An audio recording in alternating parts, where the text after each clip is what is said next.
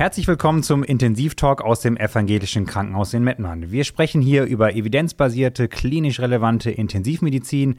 Ich bin Oliver Hofer und bei mir ist heute Matthias Leiter und Sven Kürten. Hallo. Hallo. Wir freuen uns sehr, dass wir heute die erste Folge unseres Intensivpodcasts aufnehmen dürfen. Bevor wir aber mit dem Thema starten, würde ich sagen, stellen wir uns alle einmal kurz vor.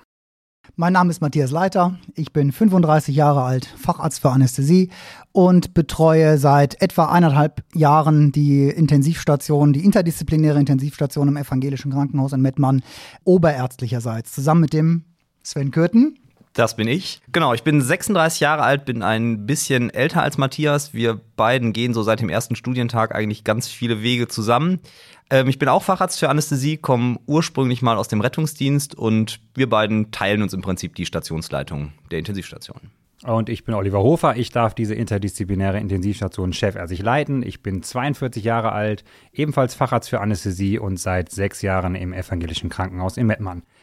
So, jetzt starten wir immer noch nicht ins erste Thema, sondern wir wollten noch einmal kurz unseren HörerInnen erzählen, warum wir überhaupt glauben, dass es einen weiteren Podcast geben sollte. Tatsächlich ist es so, dass wir bei unseren interdisziplinären Visiten im großen Team relativ viele und fruchtbare Diskussionen haben mit viel Input von vielen Köpfen und äh, wir dann doch mehrfach in diesen Diskussionen darauf angesprochen wurden, ob man das nicht mal aufnehmen sollte. Und das war für uns erst so ein bisschen befremdlich, haben dann aber gedacht, naja, Podcast ist doch irgendwie gerade Zeichen der Zeit und vielleicht lernen wir dabei auch noch was. Und dann ist es auch so, dass wir vor gar nicht so langer Zeit uns ja zusammen auf diese Zusatzbezeichnung Intensivmedizin vorbereitet haben. Und auch da, neben den Büchern natürlich äh, und den Studien auch gesucht haben, gibt es eigentlich einen Podcast, den wir uns vielleicht auf dem Weg zur Arbeit mal eben anhören können oder wo man abends sich ganz entspannt mal was anhören kann. Und da haben wir tatsächlich nichts Gutes deutschsprachiges gefunden, was uns so richtig gut gefallen hat. Wir haben viele schöne Sachen gefunden, die aus dem Rettungsdienst kommen, ganz viele Sachen, wo man sich über andere Fachdisziplinen, über die innere Medizin gut informieren kann, aber speziell auf unseren Fokus Intensivmedizin gab es da leider nichts.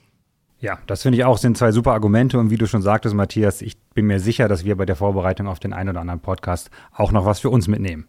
So, jetzt sind wir im ersten Thema. Ein Thema, was uns alle sehr beschäftigt, was aber so ein bisschen dein Lieblingsthema ist, Matthias. Insofern erzähl uns doch gerne mal, worum es heute geht. Ja, es hat sich so, ein bisschen zum Lieblingsthema entwickelt, einfach weil wir da am meisten drüber diskutieren. Es geht um Management der Körpertemperatur nach äh, von Patienten nach einem Reanimationsereignis. Also das, was in der Literatur als, als TTM beschrieben wird, als Targeted Temperature Management. Ähm, da gab es in den letzten 20 Jahren eine extreme Dynamik in der Entwicklung, die immer wieder Gegenstand der Diskussion ist. Die einen sagen, man muss die Patienten in einer sehr niedrigen Körpertemperatur fahren, die anderen sagen, na ja, eigentlich reicht das nur, wenn sie kein Fieber haben. Und das ist ein Thema, wo es durchaus wert ist, mal ein bisschen breiter in die Tiefe zu gehen und ein bisschen breiter zu äh, argumentieren und zu diskutieren. Absolut. Und das machen wir jetzt. Bevor wir ähm, da aber vielleicht in die Evidenzen gehen oder in die State of the Art gehen, wollten wir uns einmal überlegen, was ist denn überhaupt die pathophysiologische Idee dahinter? Wir gehen davon aus, dass ein Patient einen Kreislaufstillstand hat. Das heißt, das äh, Gehirn wird sofort nicht mehr durchblutet und es entsteht natürlich sofort eine Hypoxie. Das war auch im Prinzip lange Zeit die Idee, dass das eigentliche äh, Problem ist. Wir wissen inzwischen aber auch, dass die fehlende Perfusion des Hirns dazu führt, dass äh, saure Metaboliten nicht mehr abtransportiert werden. Natürlich entsteht dann die zerebrale äh, Azidose und was noch hinzukommt, was wir in den letzten Jahren so ein bisschen lernen mussten, ist, dass es noch einen Reperfusionsschaden gibt, sobald der Kreislauf wiederhergestellt ist. Ersteres, das heißt die Hypoxie, die Unterbrechung des Kreislaufs, die können wir nicht beeinflussen, aber die Reperfusion oder den Schaden dadurch, da glauben wir, können wir noch was dran machen und da kommt das Temperaturmanagement oder die Hypothermie einfach ähm, ins Gespräch. Was passiert da genau? Der zerebrale Metabolismus wird reduziert und zwar um 5% pro Grad Celsius. Wenn man sich überlegt, so ein Patient hat schon mal 37 Grad und wir kühlen den beispielsweise auf 32 Grad, sind das 5 Grad Unterschied, also 25% Reduktion des Metabolismus mit der entsprechenden Reduktion des O2-Verbrauchs und der CO2-Produktion. Es gibt auch noch viele andere Sachen. Exit excitatorische Aminosäuren. Da wird die äh, Konzentration gesenkt, äh, die Menge und die Wirkung der freien Sauerstoffradikale wird deutlich reduziert, die Zellmembran stabilisiert sich, systemische Inflammation wird inhibiert und am Ende wird die Apoptose äh, einfach reduziert.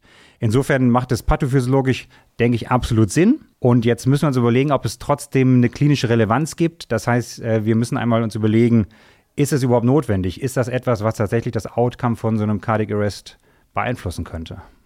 Ich habe mir hier mal so ein paar Zahlen aufgeschrieben aus dem deutschen Reanimationsregister.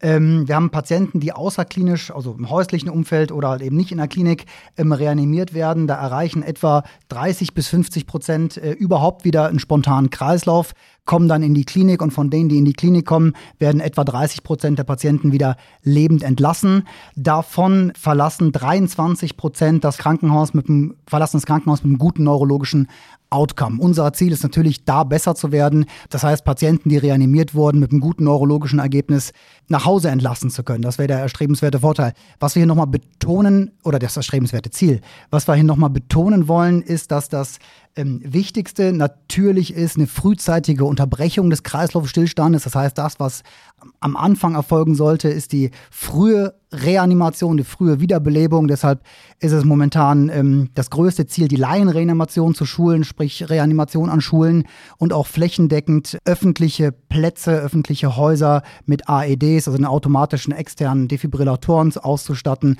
um Kammerflimmern frühzeitig zu durchbrechen. Ähm, aber auch in der Klinik können wir eben, was Oliver gerade eben gesagt hat, vor allem den Zellschaden durch die Reperfusion noch beeinflussen mit der Hypothermie. Dafür gibt es eine Leitlinie, die deutsche Reanimationsleitlinie von 2021 zuletzt aktualisiert. Die sagt uns im Prinzip, ja, man soll Patienten kühlen, die nach einer Wiederbelebung mit Wiedererlangen des Spontankreislauf keine Aufwachreaktion zeigen in einer relativ frühen Phase. Die sagen, die Körpertemperatur soll für 24 Stunden auf, eine, äh, auf einen Temperaturbereich zwischen 32 und 36 Grad gesenkt werden. Und die sagen, äh, für 72 Stunden soll Fieber vermieden werden.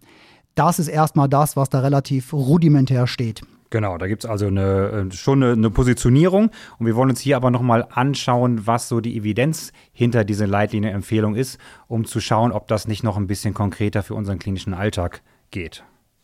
Genau, und da haben wir natürlich zum einen immer wieder diese Anekdoten, Geschichten, die erzählt werden, insbesondere wenn Kinder ins Eis einbrechen, die dann gerettet werden, was wir auch beim letzten Divi nochmal gehört haben, wo, wo Kinder extrem lange unter Wasser und damit hypoxisch waren, die trotzdem mit exzellentem neurologischen Ergebnis am Ende entlassen werden können. Das ist natürlich nicht das, was wir unter Evidenz am Ende verstehen, aber wenn wir uns im Prinzip so in die letzten gut 30 Jahre gucken, dann muss man sagen, wir haben ja ganz viele Studien, die uns zeigen, dass das sinnhaft ist. Wir haben Insgesamt habe ich alleine 30 tierexperimentelle Studien gefunden, die gut gemacht sind, wo wir im Tierexperiment einfach klar zeigen können, wir kriegen einen Überlebensvorteil, wenn die Patienten oder in dem Fall die Tiere kühler sind, als wenn wir sie nicht kühlen. Sodass das lange Zeit eigentlich so war, dass wir wussten, das ist im Tierexperiment so, aber wir hatten keine wirklich gute Studienlage, die wir an Menschen hatten. Wir wussten aber aus den Tierexperimenten, je früher wir das Ganze machen, umso besser ist das Ganze. Und das sind, das ist so ein Satz, der, ähm, den wir häufig so nebenbei irgendwie erwähnen, auf den ich später nochmal zurückkomme, der, glaube ich, ganz, ganz wichtig ist. Wir haben dann so 2002, ich glaube, du, Olli, nennst das immer den Game Changer gehabt, dass wir endlich Studien hatten, wo wir gesagt haben, okay, die sind groß, die sind gut gemacht, und das sind sicherlich die Studien, die, wenn man jetzt für eine Prüfung Namen auswendig lernen muss, dann sind Bernard und Harker sicherlich so die beiden Studien, die man erwähnen kann. Das war 2002 und die haben beide ganz klar gezeigt, es ist einfach besser, wenn wir Patienten auf 33 Grad kühlen, als wenn wir eine Normothermie von 37 Grad einhalten. Das war der Moment, wo sich ja ganz viel in der Therapie verändert hat und wir eigentlich alle gesagt haben, jawohl, wir sind uns einig und die Diskussion an vielen Stellen auch weniger wurde, weil wir gesagt haben, 33 scheint es zu sein. Das hat dann auch relativ früh Einzug in die Leitlinie gehalten. Also die Reanimationsleitlinie von 2005 wurde dann dahingehend angepasst, dass jeder Patient mit dem präklinischen Kreislaufstillstand, also dem Out-of-Hospital Cardiac Arrest, mit Kammerflimmern als Initialrhythmus gekühlt werden muss. Und da war auch die klare Maßgabe, je früher und je niedriger die Temperatur, desto besser. Jetzt springe ich in der Zeit vielleicht nochmal acht Jahre vor. Ich hoffe, ähm, das ist okay, dass ich da dazwischen nichts verpasse. Das Ganze hat sich dann so ein bisschen geändert, als die TTM1-Studie publiziert wurde. Das war 2013 eine relativ äh, hochdiskutierte Studie von Nielsen äh, im New England Journal of Medicine publiziert, also hochrangig publiziert, der dann gesagt hat, okay, wenn wir vergleichen Patienten, die nach Reanimation auf 33 Grad gekühlt wurden, im Vergleich zu Patienten, die nach Reanimation auf 36 Grad Körpertemperatur gekühlt wurden, haben wir eigentlich keinen Unterschied im neurologischen Outcome. Wo der erste Impuls dann dazu führte, dass man sagt, okay, die frühe Phase der drastischen Hypothermie nehmen wir ein bisschen zurück. Genau, auf die Studie, die ähm, lesen wir beiden ja so ein bisschen unterschiedlich. Ähm, ich finde, die Studie ist, die ist natürlich gut gemacht und die wird ja auch durch zwei andere Studien, auf die wir gleich noch eingehen, ähm, auch nochmal gestützt. Aber trotzdem muss man sagen, die Studie gibt schon so ein paar Punkte, über die man, glaube ich, diskutieren kann. Zum einen muss man sagen, wenn man sich die Ein- und Ausschlusskriterien anguckt, dann haben die alle Patienten ausgeschlossen, die nicht initial Kammerflimmern hatten im ersten Rhythmus, wenn der Rettungsdienst eintrifft.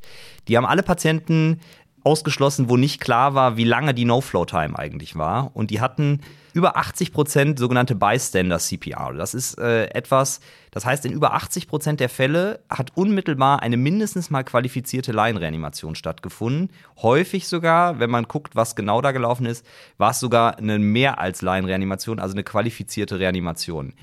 Über 80 Prozent hatten einen guten Initialrhythmus, nämlich Kammerflimmern, der ja als theoretisch reversible Ursache gilt.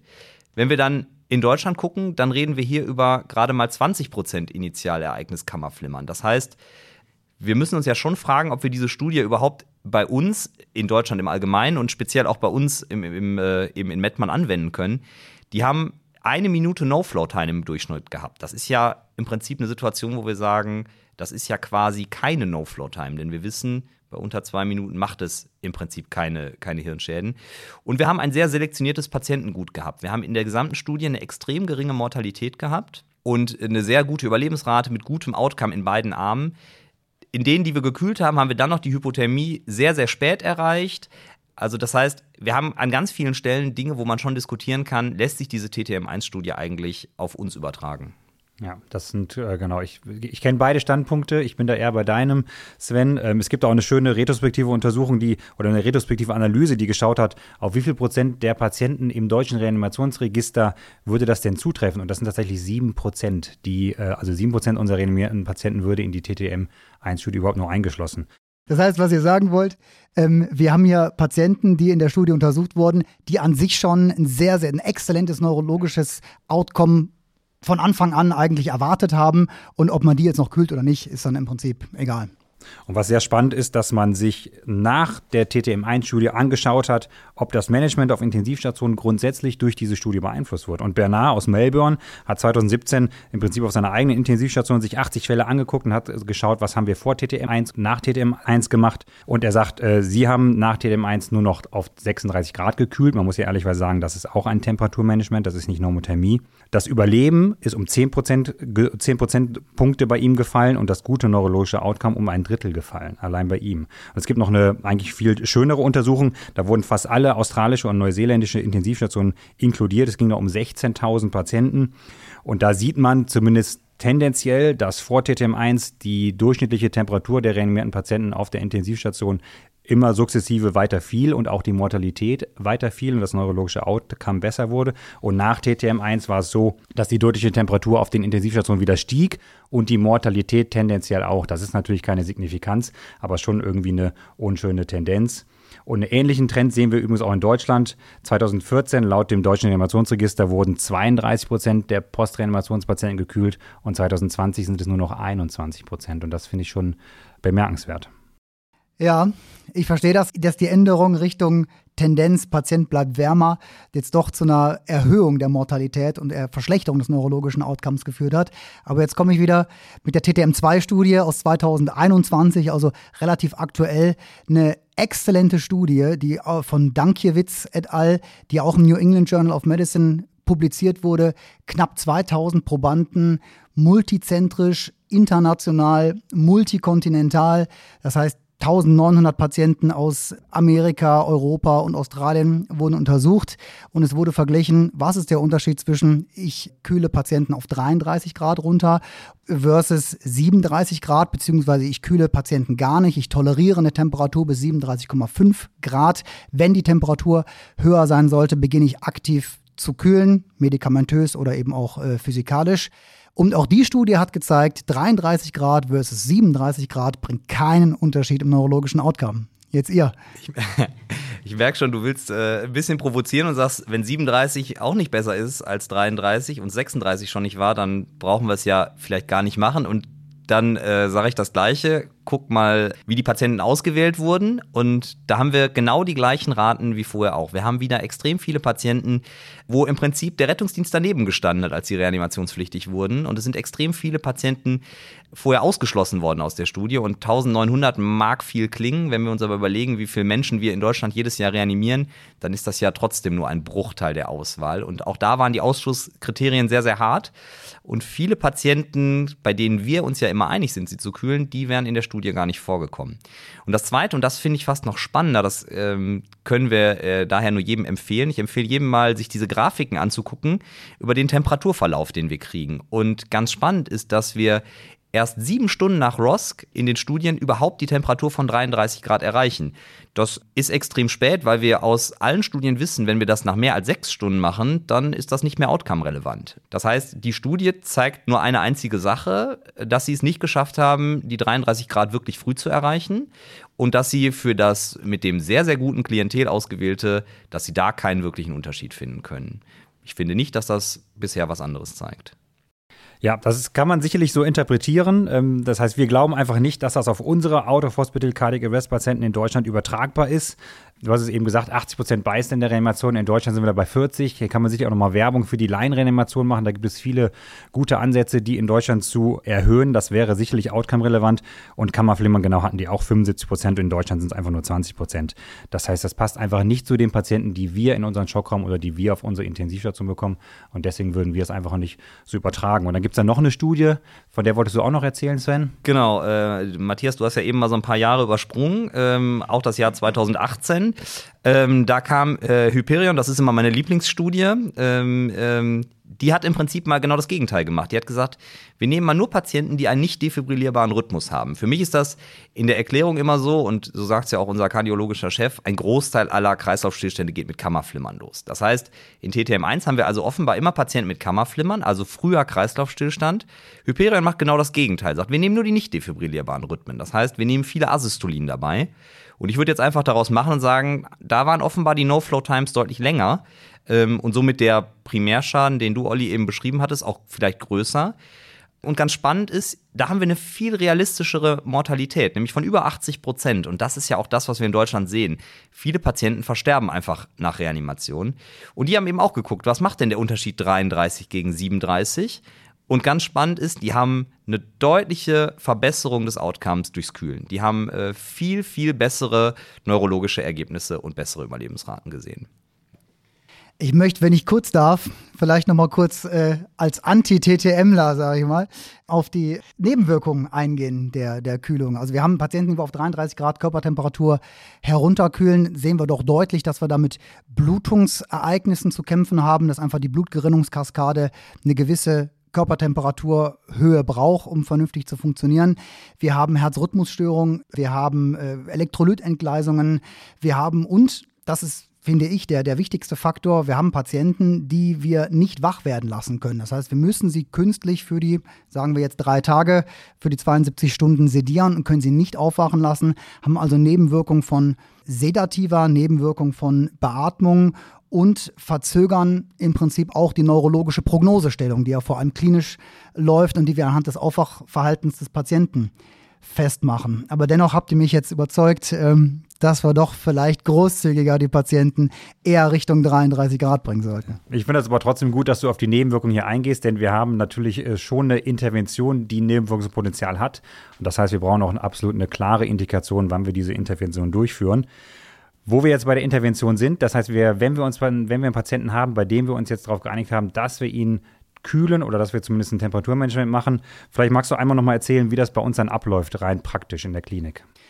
Ja, ich finde, Sven hat gerade eben nochmal schön dargelegt, wie äh, wichtig es doch ist, dass wir schnell die niedrige Körpertemperatur erreichen. Sprich, am Beispiel, Patient kommt via Rettungsdienst zu uns im Schockraum, frisch reanimiert, da versuchen wir ähm, tatsächlich frühestmöglich eine niedrige Körpertemperatur zu erreichen.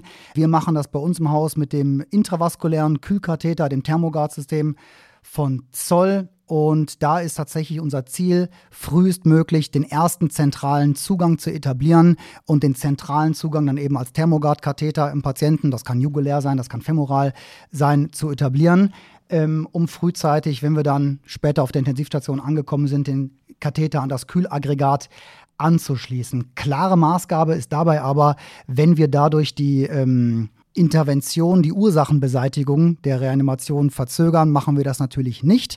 Beispielsweise Patient hat einen Herzinfarkt, geht dann ins Chorolabor, muss dann einen Stand kriegen. Dann haben wir auch dort ähm, einen Thermogard-Katheter bevorratet liegen, das gerade über den Notfallzugang, über die Arteria femoralis, über die die Koronarangiographie erfolgt, dann auch nebenan während der Choro schon äh, der Thermogard-Katheter gelegt werden kann. Anschließend kann man das Thermogard-Kühlsystem im Herzkatheterlabor nicht, beziehungsweise ist das vielleicht sogar ein Diskussionspunkt, ob man das vielleicht sogar machen könnte. Absolut. Ich glaube, dieser Punkt, je früher, desto besser, der wird in den nächsten Jahren noch wichtiger. Sven, du hast es schon gesagt, aus den tierexperimentellen Studien kommt ganz klar raus, je früher wir kühlen, desto besser, je tiefer wir kühlen, desto besser.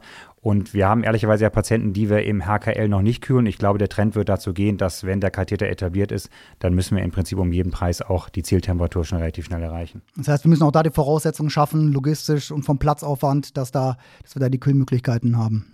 Genau, dazu nur ganz kurz mal so eingeworfen. Es gibt eine ganz spannende Studie, die Princess heißt. Ähm, die kann man sicherlich auch zwischendurch nochmal erwähnen. Die haben ja im Prinzip versucht, oder das gibt es ja immer mal wieder, die Idee, was machen wir, wenn wir schon präklinisch kühlen. Und bisher war's, äh, hat man das ja häufig über gekühlte Infusionen gemacht. Da wissen wir, dass das wahrscheinlich keine so sinnhafte Idee ist was sicherlich vor allem mit der Volumenbelastung zu tun hat, die wir bräuchten, um den Patienten effektiv zu kühlen.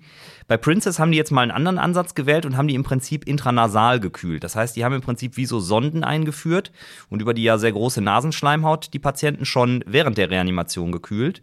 Und interessanterweise konnten auch die zeigen, dass das das neurologische Outcome durchaus verbessern kann.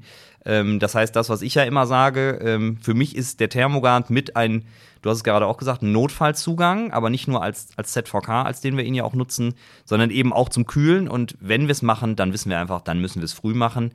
Und vielleicht gibt es irgendwann was noch hochwertigeres als Princess, aber das gibt zumindest den Trend zu sagen, okay, wir sollten einfach früh damit anfangen mit dem Kühlen. Ich finde, das ist schon ein ganz schöner Ausblick in die Zukunft, weil momentan sagt die Reanimationsleitlinie, die ja ziemlich brandaktuell ist von 2021, ja immer noch, ähm, verwenden sie nicht schon präklinisch kalte IV-Infusionen, um die Kühlung zu beginnen. Das heißt, auch da könnte so ein Paradigmenwechsel anstehen, dass man doch frühzeitig eine Kühlung beginnt. Genau, sicherlich alles gute Ansätze. Da wird die nächste Leitlinie vielleicht auch ein bisschen präziser sein. Klar, für die Leitlinie ist natürlich auch immer schwierig, diese spezifische Diskussion, die wir jetzt geführt haben, da wirklich runterzubrechen. Am Ende ist eine Leitlinie irgendwie schon eine One-Size-Fits-it-all-Geschichte. Und dass sie sich da entsprechend so äußern, kann man wahrscheinlich schon verstehen. Aber trotzdem ist es, glaube ich, einfach wichtig, dann nochmal zu sagen, was sagt denn die aktuelle Evidenz auch dazu? Dann sind wir im Prinzip schon am Ende und können einmal zusammenfassen. Da bleibt sich auch so ein bisschen die Frage, was ist denn jetzt wirklich State of the Art oder was machen wir? Machen wir State of the Art? Also wir haben gesagt, die Leitlinie ist irgendwie wenig konkret, um es negativ zu nennen, oder sie lässt uns sehr viel Spielraum, um es positiv zu nennen. Wir wissen, die humane Studienlage ist uneinheitlich, zumindest kann man sie uneinheitlich interpretieren. Und dann ist sie natürlich teilweise auch mit der entsprechend hohen Kritik behaftet, die der Sven hier eben sehr schön dargelegt hat. Wir wissen aber auch, dass tierexperimentelle Studien eine ganz klare Tendenz haben. Das haben wir, glaube ich, auch ganz eindeutig hier betont.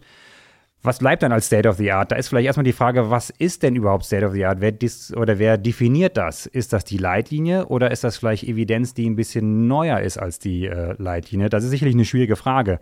Wir machen es auf jeden Fall so, dass wir die allermeisten Patienten äh, in einem ROSC, die auf der Intensivstation äh, noch komatös sind, auf 33 Grad Celsius reduzieren. Wir machen schon mal Ausnahmen, dass wir 36 Grad als Zieltemperatur definieren, aber auch das ist ja TTM, Target Temperature Management. Das sind die Patienten, die wirklich dann in die TTM-1-Studie reingepasst hätten. Das heißt, das sind die Patienten, die eine Bystander-Reanimation hatten, eine niedrige No-Flow-Time, auch eine niedrige Gesamtreanimation haben, wo wir einfach sagen, der potenzielle Hirnschaden ist wahrscheinlich nicht so groß.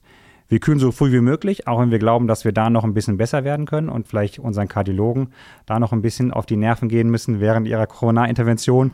Und wir kühlen für mindestens 24 Stunden. Ich glaube, auch da ist das letzte Wort noch nicht gesprochen. Es gibt ja eine sehr schöne Untersuchung von Kierkegaard aus Dänemark. Der hat 24 versus 48 Stunden verglichen. Der hatte leider nur 350 Patienten, deswegen war die statistische Signifikanz nicht gegeben. Aber die Patienten, die länger gekühlt wurden, hatten mit 34 Prozent ein gutes neurologisches Outcome und die, die nur 24 Stunden gekühlt wurden, nur mit 27 Prozent. Langsames Wiedererwärmen, da haben wir noch gar nicht drüber gesprochen. Das sagt die Leitlinie auch. Ähm, das sollen wir machen. Das machen wir mit 0,1 Grad Celsius pro Stunde. Und was wir noch anschließen, was ja die Leitlinie auch fordert, ist die Fiebervermeidung für mindestens 72 Stunden. Das heißt, da bleiben wir für 72 Stunden dann auf 36 Grad. TTM ist wichtig und sollte gemacht werden. In der Postreanimationsbehandlung, in der wir das neurologische Outcome von Patienten verbessern wollen, gehört aber noch deutlich mehr dazu als TTM. Das sprengt jetzt, glaube ich, den Rahmen, um das hier in Kürze nochmal zu diskutieren. Ich glaube, das eine Thema reicht jetzt, um diese 30 Minuten Podcast-Zeit zu füllen. Vielleicht nehmen wir uns da nochmal eine andere, äh, eine zweite Folgezeit, die extra Postreanimationsbehandlung heißt. Und was sicherlich noch ganz wichtig zu sagen ist, die gesamten Studien, über die wir heute gesprochen haben, die verlinken wir euch natürlich in den Show Notes. Dann bleibt mir nur noch übrig, Tschüss zu sagen. Tschüss. Genau, von meiner Seite auch. Ich hoffe, es hat euch gefallen und wir hören uns bald wieder.